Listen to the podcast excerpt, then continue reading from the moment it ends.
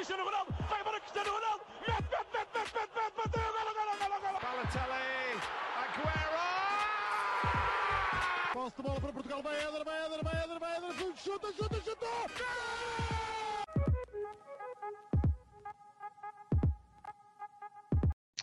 Hello and welcome to Panenkas Europe or Europa a Panenka in Portuguese, a series brought to you by the members of the Portuguese podcast Os Panenka.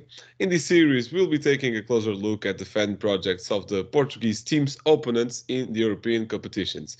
We'll be speaking with passionate supporters of these teams, learning about their playing style and what, and what makes them unique. Across the Champions League, Europa League, and Conference League, our teams will cross the continent, and today we'll talk about the Sporting Arsenal for the Europa League. For that matter, we're here with Faisal from Later Firm, one of the leading voices in Arsenal coverage. So, Faisal, how are you doing? I'm very well, Joao. Thank you so much for having me today. Today is a special day for us because, as we were talking before, um, Arsenal beat Bournemouth yesterday in the Premier League with a 97th minute winner. And I was in the ground and one of the best days, one of the best days of my life. And this morning I've been watching all the highlights again and again. So I'm very happy. And thank you having me. Thank you for having me, Joao. That's really good, and we'll talk about it a bit. But first, tell me, how did you become an Arsenal fan? And tell me a little bit about your project, Latte Firm. Sure. So uh, obviously, my name is Faisal. I live in London. I've lived in London my whole life. Um, my father, when I was seven years old, took me to Highbury, our old stadium. He had some tickets through work as a gift, and uh, it was a Christmas gift for him. He's not into football. He he wasn't an Arsenal fan, and originally he said, "Oh, I'll I'll give these tickets to somebody else or to the postman to say thank you or something." And I said, "No, no, no, no, Dad, let's go." So my dad took me. Um, we lost to Wimbledon 3 1. They're an English team in, in London. This is a long, long time ago, Joao. Don't worry. With Arsene And- or not? No, no, no. No, this is uh, George Okay. Graham. Yeah, this is like, Okay. yeah, I'm, I'm a very old man. so um, we lost the game. And I remember we were walking out of the stadium and my dad said, So are you going to support Wimbledon now? Because they won the game. And I said, No, dad, I love the red and white. Like, as a, as a seven year old boy going to your first game, I remember the floodlights, you know, it was a night game. I remember the smell of nuts in the air because they used to have burgers and nuts being sold on the street. And I remember seeing the green sort of carpet and the red shirt. I loved the red shirt. And so ever since then, I've supported Arsenal. I've been going to games since I was a boy. Um, I now have a season ticket, so I go to every home game. I go to most away games in in domestic competitions. And uh, yeah, I've been supporting Arsenal for 30, 30 years now. It's uh, it's very much part of my life, Joao. Okay. Are you coming to Lisbon this week? Well, the thing is, with European games, because I have a job and I have two young children, I just can't take the time in the middle of the week. I have quite a quite a big job um, here in the UK, and taking time is not easy. So European games is very difficult for me. The home games, for sure. So in a couple of weeks' time, I will see you there. okay. Unfortunately, I'm not going to London, but uh, I will be there in spirit, of course. Um, but um, talking about Sporting, what do you know about Sporting and about Portuguese football? We were talking uh, a little bit before the, the episode. Yeah, uh, Portuguese football. Um, I, look, I, I'm not going to say I'm an expert on Portuguese football. I don't watch the Primeira Division every week, or I don't know much about the history of, of the clubs.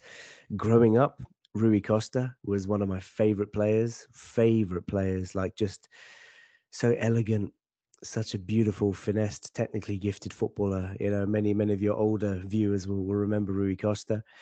Then, of course, um, you know, in terms of uh, Luis Figo, I mean, one of your greatest uh, academy products, right? Playing Yes. at Barcelona and Real Madrid. I mean, what a player he was. And I guess uh, more recently, Sporting Lisbon and Portuguese football was put on the map because of Mourinho and what he did at Old Trafford, and everybody started taking more attention of Porto. Let's not talk about Porto.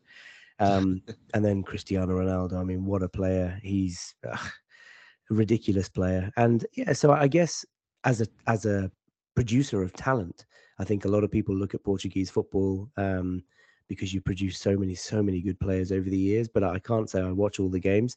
I have been to Lisbon on holiday. I did go to the to the ground. Uh, it's a nice uh, nice stadium. I didn't see any games, but um, in terms of sporting, I know it's a difficult moment for you guys at the moment. Um, you know, you're what one of top top three teams in in Portugal. So you're having a difficult time. Um, but uh, yeah, it's I'm expecting a, a good game. So for so for me, from childhood, I've I've watched a lot of Portuguese footballers, but um, yeah, I, I don't watch Sporting Lisbon every week. Uh, sorry to say that. Okay, don't worry, of course. Um, following this conversation about Portuguese players, what uh, what do you think? What's your opinion about Fabio Vieira? That yesterday uh, was um, a starter for in the Premier League for the first time since September. What are your thoughts on him? So my thoughts are that he's quite an exciting player, and it's quite funny we're talking about Fabio Vieira today and recording today because he hasn't had much game time, like you've just said. Um, and I've been a bit surprised because Granit Xhaka has been playing in the left eight for so many weeks, so many months now. I'm really excited about Fabio. I think he has a lovely first touch. He plays with a lot of elegance. He's um, he scored a great goal away at Brentford in the season, showing that he can you know score from from long distance. He's a very technically sound player, very clever, um, but he's a bit lightweight. You know, he's he's still a young boy. He needs to grow physically, and he'll adapt to the Premier League. And you know, the Premier League is so fast, is so ferocious. The pace is, you know, it can leave you behind sometimes. Yesterday, I thought he played really well, and I was surprised actually when Mikel took him off with seven, eight minutes to go, and Granit Xhaka came on. Um, I'm really excited, Joao. I think he's going to be a really, really good player. He's very intelligent. He has a nice relationship with players like Gabby Martinelli and um, and Martin Odegaard, of course, who he played with yesterday. I think he's going to have a big, big future. So, you know, yesterday was his first start, like you say. Hopefully, now with 12 games to go, he can maybe get some more starts, and I think he'll play in the Europa League. So, I'm expecting big things. I like him. I like him a lot. Okay, so uh, now I'm going to give a little data um, about Arsenal to give a little context to this conversation. So Arsenal have 13 uh, First Division titles, being the last one in 0304, the Invincibles campaign that every football fan know uh, from heart, uh, by heart. Uh, then you're out of the two cups following losses to Man City in the FA Cup and Brighton in the Carabao Cup. You're first in the Europa League group uh, with PSV, uh, Bodo Glimt, and Zurich. You played Bournemouth yesterday in an amazing victory. In your history, you played four times against Sporting. Uh, the first two times in the 69 70 uh, uh 70 edition in the Intercity Fairs Cup. Uh, and Arsenal would win this edition of the cup in Alvalade a draw, uh, a nil draw, a nil nil draw, and in London Arsenal won 3-0 against Sporting. And then the other two games were in the Europa League group stage in 2018. So Sporting was beaten in Alvalade by Arsenal 1-0 and in London nil nil. Uh, so Sporting never scored against Arsenal, which is not a good stat for us. Then six players represented the both clubs. Uh, some of them, Cedric, that if uh, Arsenal uh, will be champion this year, Cedric will get his medal too. Uh, Joel Campbell, one big talent that didn't didn't went with the career that he could have had, I think. Ralph Meade, don't know this one. uh, Hector Bellerin that is in Sporting right now and uh, yep. uh, is an um, academy project of uh, prospect of Arsenal, I think. So, I mean, he joined from Barcelona from a very, very young age, came to London, and then, uh, yeah, he came through as a very young kid at Arsenal. And actually, on Hector Bellerin, Joao, we really like him. You know, he's a he's a very, very l- loyal, long-standing servant of this club. And the best thing about Hector as you know, he was great at football. I think injury has has hurt him. You know, he, he once he lost his recovery pace, it was very difficult for him to establish himself as a top right back again. But the, the nicest thing about Hector is the way he carries himself off the pitch. He was exemplary, very very nice boy. I met him many times. Uh, very interesting character. You know, has lots of uh, hobbies outside of football just a really, really nice guy. And I can't wait to see him back. I think he'll get a really great reception when he comes back to the Emirates. Okay. And then other two players, Rui Fonte, that never played in the A's of Sporting, and Viviano, that actually never played uh, for any of our clubs, but was contractually um, obligated with the two of them. So, uh, a kind of a rare case. So, following all of this data and historical background, explain to me first this Arsenal season, this magic season that uh, may or may not end up with the Premier League. Hopefully, it may. Hopefully we do. But Joao, honestly, what a season Arsenal are having. I mean, last summer, you know, we finished we finished fifth last season, right? You remember, uh, going to Yes, yes. Newcastle away, we had an outside chance of of getting into the Champions League, and Spurs beat us. In the summer, it was about rebuilding, and we bought Gabriel Jesus and Alexander Zinchenko and, and one or two others. And nobody, not one Arsenal fan, could have predicted that we would be here right now. You know, we started the season really well uh, eight, nine, ten games on the board. We were top. We've been top for so long this season. Then the target was going into the World Cup and staying top.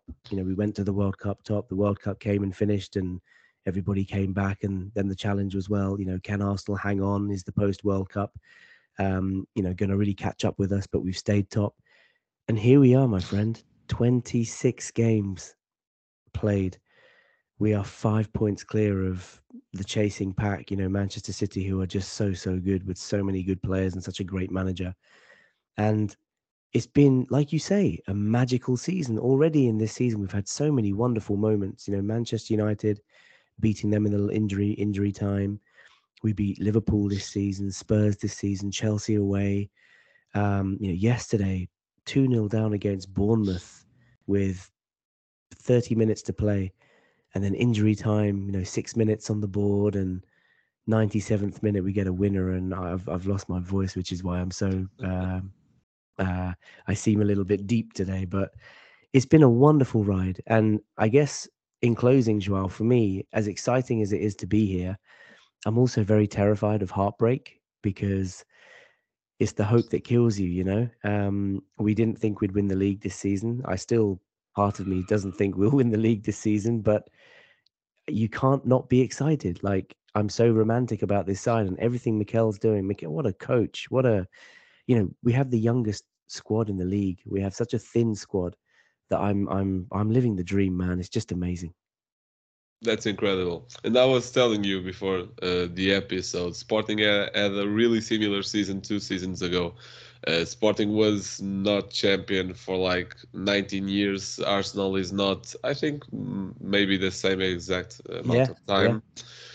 And so it was really magical by then because, uh, as you were saying, it's the hope that kills you. And uh, Sporting, you know that here in Portugal, we Sporting fans use the word Sporting maybe as a verb to uh, you know the Murphy law. Everything that uh, can turn out to be wrong will turn out to be wrong, and uh, uh, will all be chaos in the end for this club. And we use the ver- the verb "sportingar" for this. And um, that year, nothing uh, did uh, nothing sporting gated in, but yes it was a really magical season for us too and i think or maybe i expect you to be champions this year because uh, we all i I think arsenal is not champion for a very long time and maybe people have a certain empathy for that even pers- even people that uh, do not uh, are not fans of arsenal you know uh, but I think the all or nothing season also really helped that, like to build an empathy with the club and with Arteta and backing him in uh, decisions such as like dropping Aubameyang and things like that. So yes, I'm rooting for you. Basically, that's that's Thank what I'm saying. So next, what are the key players of your club? What, uh, which players do you think that are indispensable? Ooh. and keep in mind that maybe and that's uh, our our club's you know hope arsenal is really focused on the premier league that's the main ob- objective right now Yeah. so maybe using the subs in the europa league would be really good right Look, I, uh, just on the game, I think there's going to be a lot of changes from Arsenal because, like you say, Joao, the, the Premier League is our primary target now. It has to be. You know, maybe um, a few months ago we'd be we'd be thinking differently. Like Europa League is a priority because we need Champions League football. But now, given that we're 12 games away from something magical, I think Mikel's going, going to have to be very clever with the squad management. So I expect on Thursday for the first tie. We'll make some some big changes. To answer your question about our most important players, it's really difficult because this, like you say about all or nothing, and the way that Mikel has built this culture, this environment, it's very much a team feel at Arsenal at the moment. It's very difficult to pinpoint individuals because everybody is pulling their weight, whether you're goalkeeper, whether you're Ben White at right back or left back, if you're a central midfielder, if you're a goal scorer, every single player is doing their job. I will say my favorite players, I mean, Bukayo Saka is, oh, wow, this guy he, what he's doing on this pitch at, at this age, week after week, he is wow. He's probably our best player. He's explosive as a winger. He's deadly. Um, you know, a couple of years ago, Joao, I said on my on my YouTube channel, when Bukayo Saka starts scoring goals, the world is in trouble because he can do everything. He can do everything. And when he scores goals now regularly and scoring important goals, Premier League's in trouble. Um, you know, you look at our captain, Martin Odegaard, who had a difficult career in Real Madrid. Now he looks like he's settled. He's enjoying his football. He's still so young. He really dictates the tempo of our team. And, you know, if he doesn't play on Thursday, that responsibility will come to someone like Fabio Vieira, maybe Emil Smith Rowe. So Odegaard could be a big miss, but he's a top, top player. Defensively, Joao, we are phenomenal. You know, I mean, you look at Ramsdale, who's been a great goalkeeper. His save yesterday at 1 0 when it could have been 2 0. I mean, that's a title winning save. And then you look at our centre backs, William Saliba, who is this guy, he's a kid. This guy is a kid and he's he's playing in the best league in the world, respectfully, and putting performances like this every week. He might be the best young player I've ever seen. And I've seen a lot of young players, you know, Cesc Fabregas, um, Jack Wilshere, you know, at Arsenal. But what he's doing at this age, Nicolas Anelka, another one, what he's doing at this age in such a position where Arsene Wenger once said, you know, young defenders can cost you points because they make mistakes. And when a defender makes a mistake, it costs you a goal. The guy's incredible. And Gabriel uh, next to him, warrior, total warrior. So if you think about, excuse me, the, the forwards, you know, you've got Saka, obviously Martinelli and Odegaard defensively, and then the main man in the middle. I mean, Thomas Partey. This guy is an octopus. You know, he is legs everywhere, physically strong, dynamic as a midfielder, covers so much ground. But the best thing about him, Joao, is that he's just so press resistant. It doesn't matter how many players try to suffocate him, the ball stick to his feet like glue, and he gets us going. So it's difficult to answer like who is our most dangerous player or, or, or best player. But I think when you think about the team and all of the different roles, the whole team is just so good, and we have so many good players that can make a difference. So hopefully that answers your question. But I think for Thursday, we'll see some changes. You know, I think Matt Turner will come in in in goal for for Aaron Ramsdale. I think Tomiyasu might get another game because Ben White finished the game yesterday. Defensively, maybe maybe our new signing Jakub Kiwior from uh, Serie A. He might he might make his debut. Uh, Kieran Tierney, I would expect to play left back because Zinchenko, excuse me, has been playing a lot of games. Um, in midfield, I think we're a bit light, so maybe Granit Xhaka will play because he was a substitute yesterday. I expect Fabio Vieira to play. Emil Smith Rowe might get a few more minutes, and I think Eddie Nketiah will come back into the team up front. So, so yeah, I'm expecting quite a few changes, but hopefully it's enough to to maybe get a good result. Okay, hopefully just for you. but uh, how would you describe your playing style? Ah, it's a great question, Joao you know, two, three years ago when Mikel came to the club, it was about um, being intelligent and playing teams with inferior talent and, you know, trying to play counter attack, trying to be smart with the players. Now, he's built this squad of players that are playing so well together that we are all about control, all about possession. We want to control the game. We want to suffocate our opponents. We want to dominate the game. We are um, you know, we want ball possession. We need to, you know, we are a recycling machine. Every time we lose the ball, we're very quick at winning it back, and we love to build up. You know, slow, patient build up.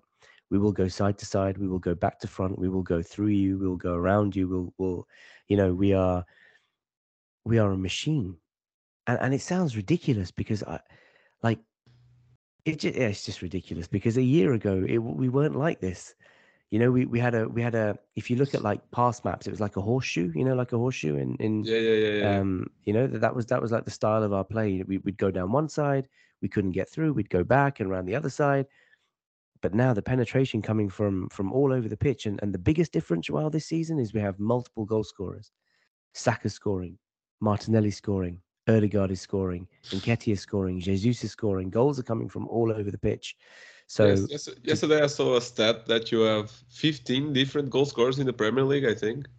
yeah, every single player now in the senior squad has scored a goal this season. Also in the Premier League, in the in the top ten goal scorers, we have three players from Arsenal. Um, we don't have one outstanding player like Haaland or Kane, you know, someone who's leading the race, but we have three or four players that have scored, you know, 10, 11 goals each in, in all competitions. And that's massive. And and I guess for an opposition, it's we're harder to play. It's it's more unpredictable because you don't know where the goal is going to come from. So to conclude in terms of our playing style, Mikel Arteta will instruct Arsenal to go to Lisbon and to and to take control of the game. We will want more possession. We will press you relentlessly until we win the ball back. We will try to dominate and we'll try and go down both sides. You know, Martinelli, if if it is Martinelli and Saka, um, those are the guys that are going to cause havoc and running behind your defenders. So that's how I expect us to play. Okay. And now, just to finish, predictions for the two games. What do you think uh, that will happen? I'll answer this in two ways, if I may, Joao, in terms of what I what I think will happen and what I want to happen. I think it's important that we go to Sporting and we don't get beat on Thursday. You know, I, we we need to avoid defeat. I obviously, the team will go there to try and win. We want to win. I, that's obvious, but I think it's important that we don't get beat. And and I think you you will probably not score in London again when you, when you come back because we need to dominate that game. But what I think will happen is because there are a number of changes that I think Mikel will need to make for this game. I think you have a chance on Thursday to maybe surprise and to maybe, you know, if your fans are, you know, it's going to be a big game, big atmosphere. Um, it's an exciting fixture. You know, Europe, Europa League getting serious now. If you score first, if you start well, then you know maybe you have a chance of of doing some damage on Thursday. But I think over two legs, we should go through. So, so listen, I think maybe a score draw on Thursday, one-one, two-two, and then come back to the Emirates and and hopefully, if we play our strong team, maybe by then we'll we'll we'll beat you. You know, sort of two or three-one, and on aggregate go through. Sorry to break your heart, man. Okay, okay, no worries. But you were talking about how you know the twelfth man can be can make the difference. But just to just to tell you that our club is a little you know divided. Uh, our club's board is not at all good dealing with our fans. Uh, the tickets prices are uh, are really high, you know, uh, with from not just in comparison to other clubs, but uh, with the Portuguese, uh, what uh, an average Portuguese makes of money, you know, every week. So it's really high, and uh, you know, the um, our club's board does not like the the ultras at all. Uh, so it's a little bit difficult in that area. But in in a normal year, in a normal season, yes, we, we would be the best fans ever, you know. Well, I mean, just on that, Joao. Obviously, Arsenal have had some difficult moments. You know, when when we went for the European Super League, caused a big divide. When Yes. Emery took over from Arsene Wenger, caused a big divide. Even when Arsene Wenger was leaving the club, there were fans who wanted him to stay, wanted him to go. We've had a very frosty relationship with the Kroenkes and KSE. And what I'll say to you is that at some moment, you will have a feeling of unity because you'll see something on the pitch, or you'll have a manager that just brings you together, or you'll have an Amazon document that, like you say, all or nothing. But also, even if you're going through a turbulent time at the moment, a fixture like Arsenal, who are currently the best pay, best team in the, in England, in England, coming to your ground, you know that is a night that I think, even though you have the differences in in your club and the fans, and it should bring you all together, and you will you you know it's a it's going to be a spectacle, and I think you know if you, you guys might enjoy uh, on on Thursday, so you know we've been through a lot as a club and i, I can appreciate you you have your own difficulties at the moment but it'll come back man it'll come back Thank you. And just uh, for me to give my predictions for the two games too. Uh, sure I kind of agree with you. I think Sporting may shook uh, Arsenal at Alvalade because you know Arsenal will play some of the subs and the Sporting can make uh, an upset, you know. And then let's say that Sporting wins at Alvalade. Then will be I think it will be like a test of faith for Arteta. Like, okay, now what do I do? I um, I will play all the best players in the Premier League and in the Europa League, maybe you know putting in uh, in danger the next Premier League game. We'll I be doing that? I think it will be a really test of character by then. I think it's really important to win at home to you know create their own instability in Arteta's mind. I think. But uh, I think we're done here, Faisal.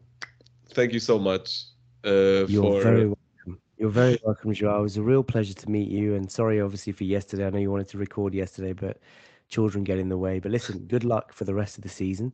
Hopefully, um, you know, we we enjoyed two very enjoyable games, but hopefully, of course, I hope Arsenal win. Don't worry about yesterday, man. Thank you so much for a loving conversation, and um, good luck for the rest of your season too. Please win the Premier League because I do not like Manchester City at all.